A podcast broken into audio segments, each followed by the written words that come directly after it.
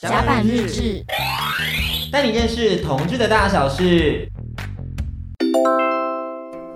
本集内容是甲板日志首次出外景，前往位在延吉街上的木卫二医务所。那访谈内容呢，虽然依然精彩，但是也有点热闹。如果有听觉疲劳的朋友们，可以慢慢听，但是要记得一周内一定要听完哦，因为有抽奖活动在节目里头，要记得注意哦。甲板日志单元是同志的大小事，你现在收听到的是基隆轻松电台 Chillax Radio 天空的维他命 C，我是迪克，我是安迪。那我们今天其实是出外景哦，你声音广播出什么外景？我跟你说，为什么要出外景呢？是因为这家店已经有太多人介绍给我了，嗯，我的 IG 有非常多人就是私讯我说这家店很厉害。然后我想说，天哪，现在没有去是不是 out of fashion？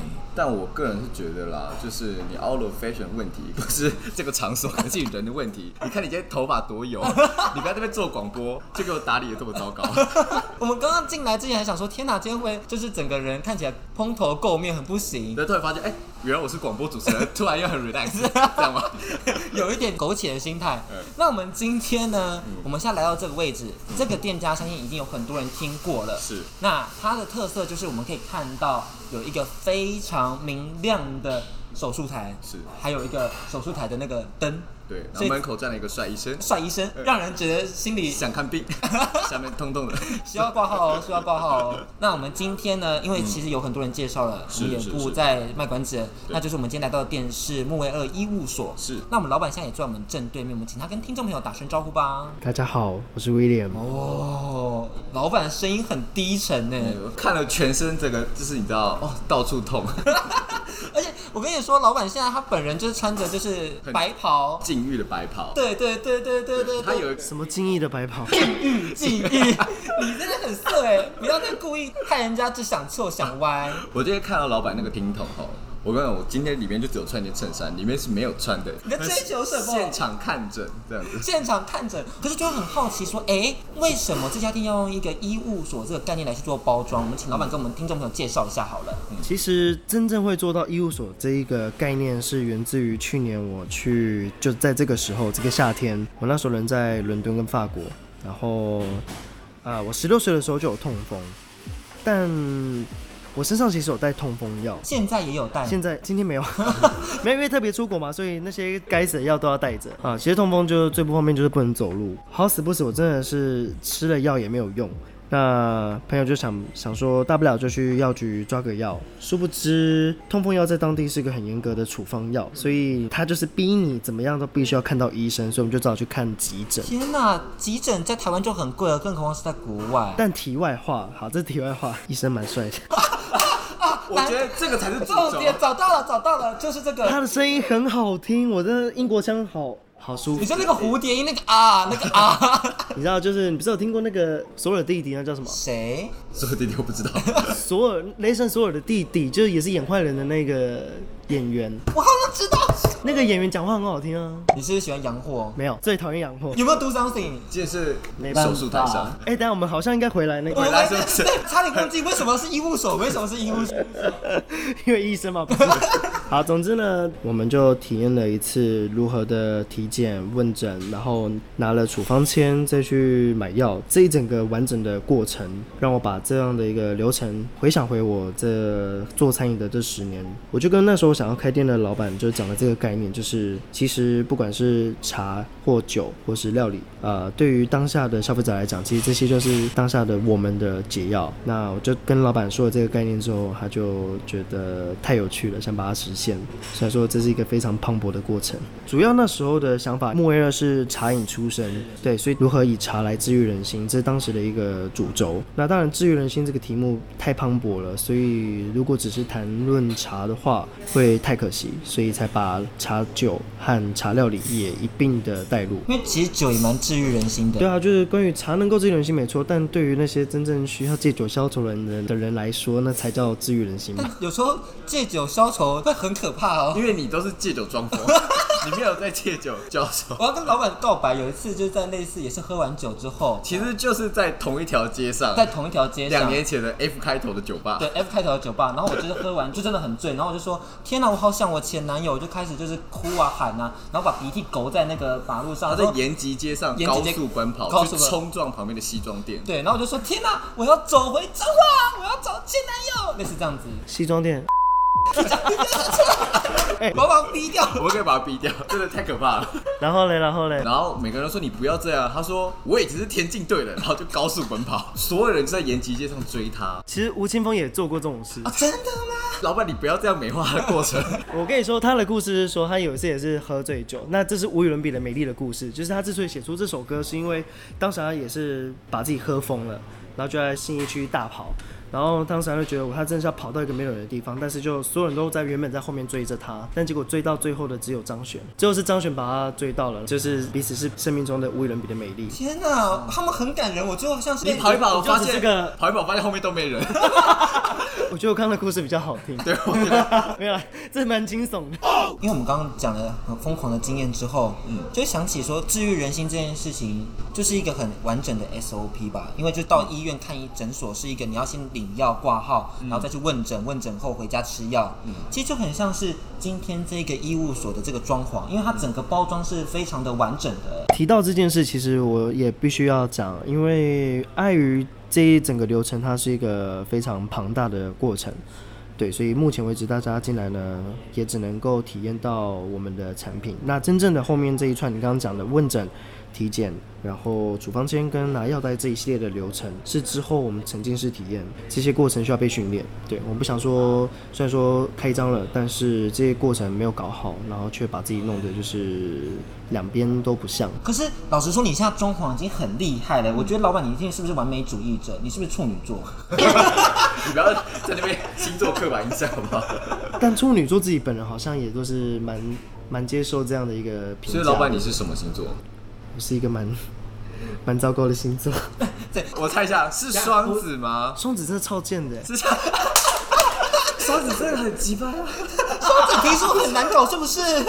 没有办法理解，不能。你也是双子受害者吗？我身边都是双子，双子很可怕哎。所以老板的星座是双开头，双鱼吗？对，我也双鱼哎。我们我们真的很可怜，我们真的是就是被被双子玩弄于股掌之间，我们就柔情似水。你也玩弄了很多人啊！不要这样。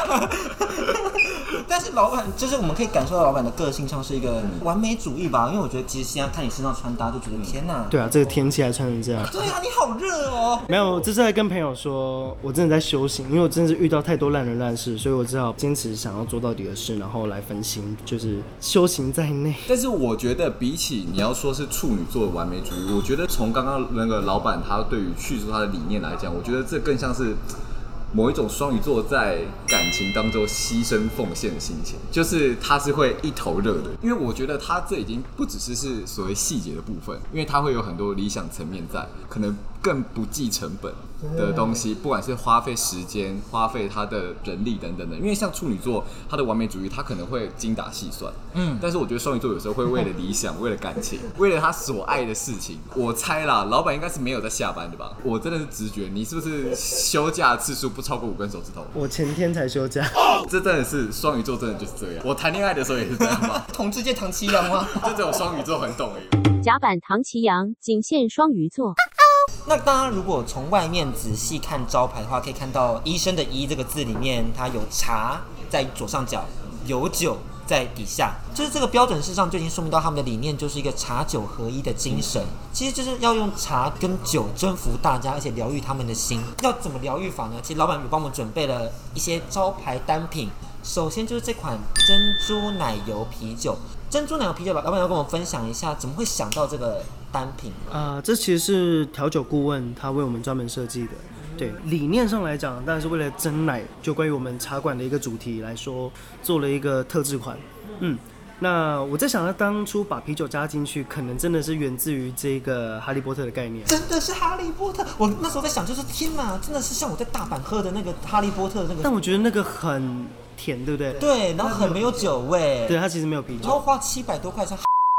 然后是说这一款它比较特别，就是虽然说它看起来像一个少女的饮料，但其实发现蛮多人没有那么接受啤酒跟威士忌的，所以。我们首推的会是像柚香绿，其实它就是酒感没那么重，它其实是里面酒精浓度最高的。每次跟客人介绍说这个柚香绿，你不要看它名字很无聊，但它是里面最精彩。而且它最有心机的是，它用一个茶壶来装这个酒。对，而且它这边是竹藤吗？这是竹藤吗？它用个中国风概念来骗我，所以来这边客人都会开玩笑，就发个动态说，嗯，来喝茶哦。我们今天介绍的茶以外，其实他们的餐点也是融合了茶的元素在里头。很想要聊聊说，毕竟茶的元素放进饺子啊、面啊，这个执行上会很困难吗？有没有什么东西是？我跟你说，超难的，爆难，因为茶它本身。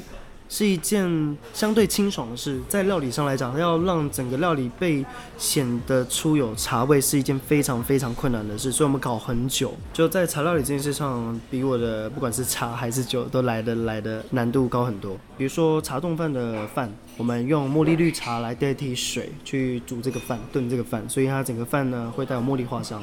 那像茶拌面，要让拌面有茶香，真的太难了。后来就是想到一个办法，才把它做成一个很特制的一种阿里山的金桔酱。听起来就好想吃哦。对啊。但是我刚刚听完之后，我真的是有一个很大的疑问。你说，你说，就是你们到底，就是你们厨房的后台到底是怎么分配？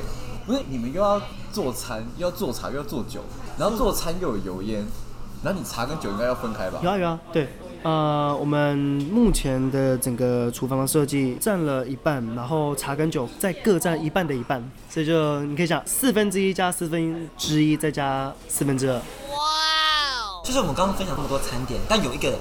我们刚刚没有提到，嗯而这个餐点非常特别，在 IG 打卡上也非常好看，就是传说中的神仙饺子。神仙饺子，Oh my God！神仙饺子是我帮他取的小名，因为他今天在 IG 现实当中就跟大家分享说，好想让大家知道它有多好吃。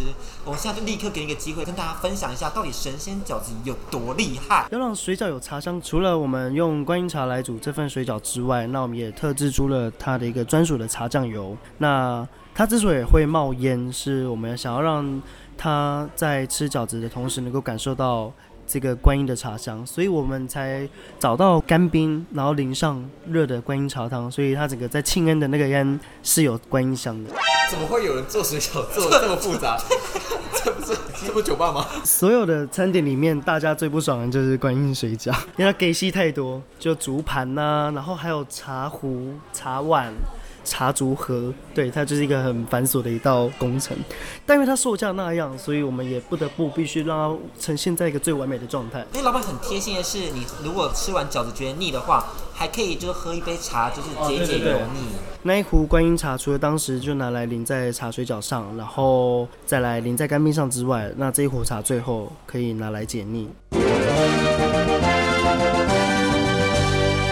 克安迪甲板日志带你认识同志的大小事。哎，你怎么突然这么突兀讲这句话？这么突兀呢，就必定是事出必有因。没错，就是我们要准备来办抽奖活动啦。现在起，如果你听到这句话，立刻去私讯我的粉砖甲板日志带你认识同志的大小事。因为你私讯我粉砖的话，你就有机会可以抽奖。抽什么呢？就是要抽我们医务所我们的餐点体验，我们会抽一千块，一千块的体验，所以你可以带朋友来，三个人都 OK，三个人可以。可以吧，一千块应该可以吃的很快乐了。可以就两个人可以了，两个人吃吃饱吃喝，情侣来最适合。可以可以，或者是好朋友这边情侣。好，所以大家不要忘记是要甲板日志带你认识同志的大小事，而且前面要再加迪克安迪。对，迪克安迪甲板日志带你认识同志的大小事。那我们会在一礼拜后抽出这个幸运得主，希望大家持续锁定我们节目哦。那我们先休息一下，稍后再回到我们节目现场。这家店的负责人是我的大学去补习的英文老师。那当时老板也就想说多开一些木卫二，但就刚提到了关于那个在伦敦痛风的故事，就是他觉得我那时候给他的一个理念，他很想把它实现。尤其是今年又遇到疫情疫情的关系。对啊，然后其实大家也都有在关心说，这种时候真的是要开吗？但之前怎么讲，整家店刚落成的时候也蛮有趣的，就是那时候疫情还比较严重，然后又阿北就走进来问说：“你们卖口罩？” 他以为是 Real 诊所，Real 诊所。对啊，其实我们把它包装成一个诊所的概念，当然是为了要切合这个主题。对于同志友善这件事情来说，应该是我们的文字还有一些理念，比比如说我们在 IG 上有 PO 了一连串的关于情绪的文案，比如说善恶的恶，然后情欲的欲，然后爱啊、喜啊跟怒这些。对，那关于这每一种情绪呢，我们都用一种文案。那它是带着电影台词的方式去带到你什么样的情绪，然后在今天在这里要被治愈，然后每个情绪后面都有它专属的处方签。例如爱这个情绪后面的处方签，它原本的一个药名叫龙我心，就真的是有一个现成的成药在市面上，真的叫龙我心。对，它是一种强心药，增加心肌收缩力的一种强心药。那我们搭配的茶跟酒个别有不同的品相，比如说这款龙我心在茶这件事情。上它叫玫瑰少年煮奶茶，专门 for gay 的。它的整个强调就是给同性恋的玫瑰男孩这样。对，那像酒饮的话，就要搭配的是茉莉茶园，它就一款比较清香清爽的，那也比较少女心的一款。所以它每一个情绪后面有不同的处方签，那也以一种电影台词的方式呈现。像刚刚的这个爱啊，这个爱的情绪后面的提到的电影台词是《Call Me by Your Name》里面的一句话，它这句话是一个父爱。哎，没有那么情欲，哎，他是没有那么情欲。对，这个父爱他讲的是，因为那个男主角他失恋了，然后爸爸就安慰他嘛，然后爸爸对他讲的是说，儿子啊，为了不让新坡再起涟漪，我们最终如果选择当一滩死水的话，那就太可惜了啦。天哪，怎么这么文学？对啊，怎么这么文学？我们可以再拿起来看，因为其实他们有做成像是一个库卡。对，这之后的药袋都会拿到。像这个是 evil 是恶，那它里面就是有放上了喜欢你、爱上你、逃离你这部电影的这个台词。哎、欸，这个台词很厉害，哎，就是它其实是一个文学家写的。真正可怕的残酷是让某人无法自我成就，像句子里的省略号那样打断他，重视过他又远离他。让他对自己有错误的认知，判断错误，比较符合恶这个情绪。而且他们直接帮你推荐好，说你可以适合喝什么，你适合点什么样饮料来疗愈自己，嗯，是个非常贴心的这个服务。我觉得这个设计真的是太双鱼座，没有人酒单或是这种推荐的东西写的这么细。对，因为但这个东西比较繁复一些，所以目前为止大家还没看到啊。Uh, IG 上有，但是真正的一个实体物上，就我们会把它留到后面的沉浸式体验再供应这样。其实就是魔鬼藏在。在细节中，我们大家在看到的时候就说：“天哪，太用心了！”而感受到这家店真的很值得来，嗯，CP 值很高。那我自己知道的是，就是其实你们在这家店里面不只是有调酒师，还有所谓的调茶师嘛。然后我想知道说，就是就这种调酒跟调茶的过程是要怎么去传达你的感受，还跟调酒师跟调茶师互相做讨论这样。呃，调茶师的概念是说，他首先要先知道我为什么会有很多很复杂的命名，它命名的背后除了都包含那个材料，那有一些是像刚刚提到的玫瑰少年煮奶茶，它其实全名叫做出没在敦南成品的。玫瑰少年跟你一样都是夜猫。其实这这个奶茶创条这五款，它的整个全名都是二十个字。我把它整个结合东区的一些元素在里面，比如说刚提到敦南成品，最近啊、呃、它已经成为回忆了。但其实我结合了很多东区元素在里面，像龙舌兰桂坊珍奶啊，它的整个全名叫做东区茶街没有卖的龙舌兰珍奶。是义务所的招牌，很长，很很长，很长，但是我觉得很有故事。对，但其实我想要把这五款奶茶特调，因为算是我的原创跟招牌，然后最后我想把它做成一系列的介绍，所以他们背后我把它命名的比较有结合在地的一个原创在里面。那调酒师的话比较简单，因为其实调酒师应该说他们本身自带治愈人心的功能，他们会比较想要知道客人真正在当时的心情会需要什么，所以他们可能会问说。那今天呢，你想要怎么喝？比如说，你想要花香或果香，甜或酸或苦，然后酒味要浓或淡，那是要长饮或短饮。所以，如果是一款茶酒的话，它的茶是调茶是调好，还是那个茶就是原茶？因为这些茶酒的 infuse 比较复杂，那加上需要维护这个品质，所以我们通通交由我们的调酒顾问来处理。对，之所以这家店的茶酒或者甚至调酒上来说会。感觉上品质没有太差，是因为我们有调酒顾问在帮我们做一整个，不只是维护啊、训练，还有呃营运。对，其实我们之所以开得成这家店，要感谢他。那我们请老板分享了这么多关于这些酒品、茶品精彩的故事，我们也要先休息一下，稍后再回到我们甲板日志，一起来分享到底在我们的医务所面有没有发生一些什么有趣的事情。老板故事精选集一。有一次我其实很想下班，然后那时候就一排茶做不完，然后那时候我好不容易就是自以为要下班了，殊不知要临走前又多了五杯进来，然后后来我就真的是。带有点心不甘情不愿的把它做完，但那是我当时的心情，但我还是乖乖的把它们做完之后，我就能听到那一桌客人就惊呼：“天哪，这也太好喝了吧！”我就觉得哦，刚刚那一切完全就是没有在，虽然说很想下班，但我还是没有因为心急而哪里做不好。你知道餐饮业在大概要打烊的时候，真的很讨厌看到客人再进来，因为像迪克之前他有在意大利面。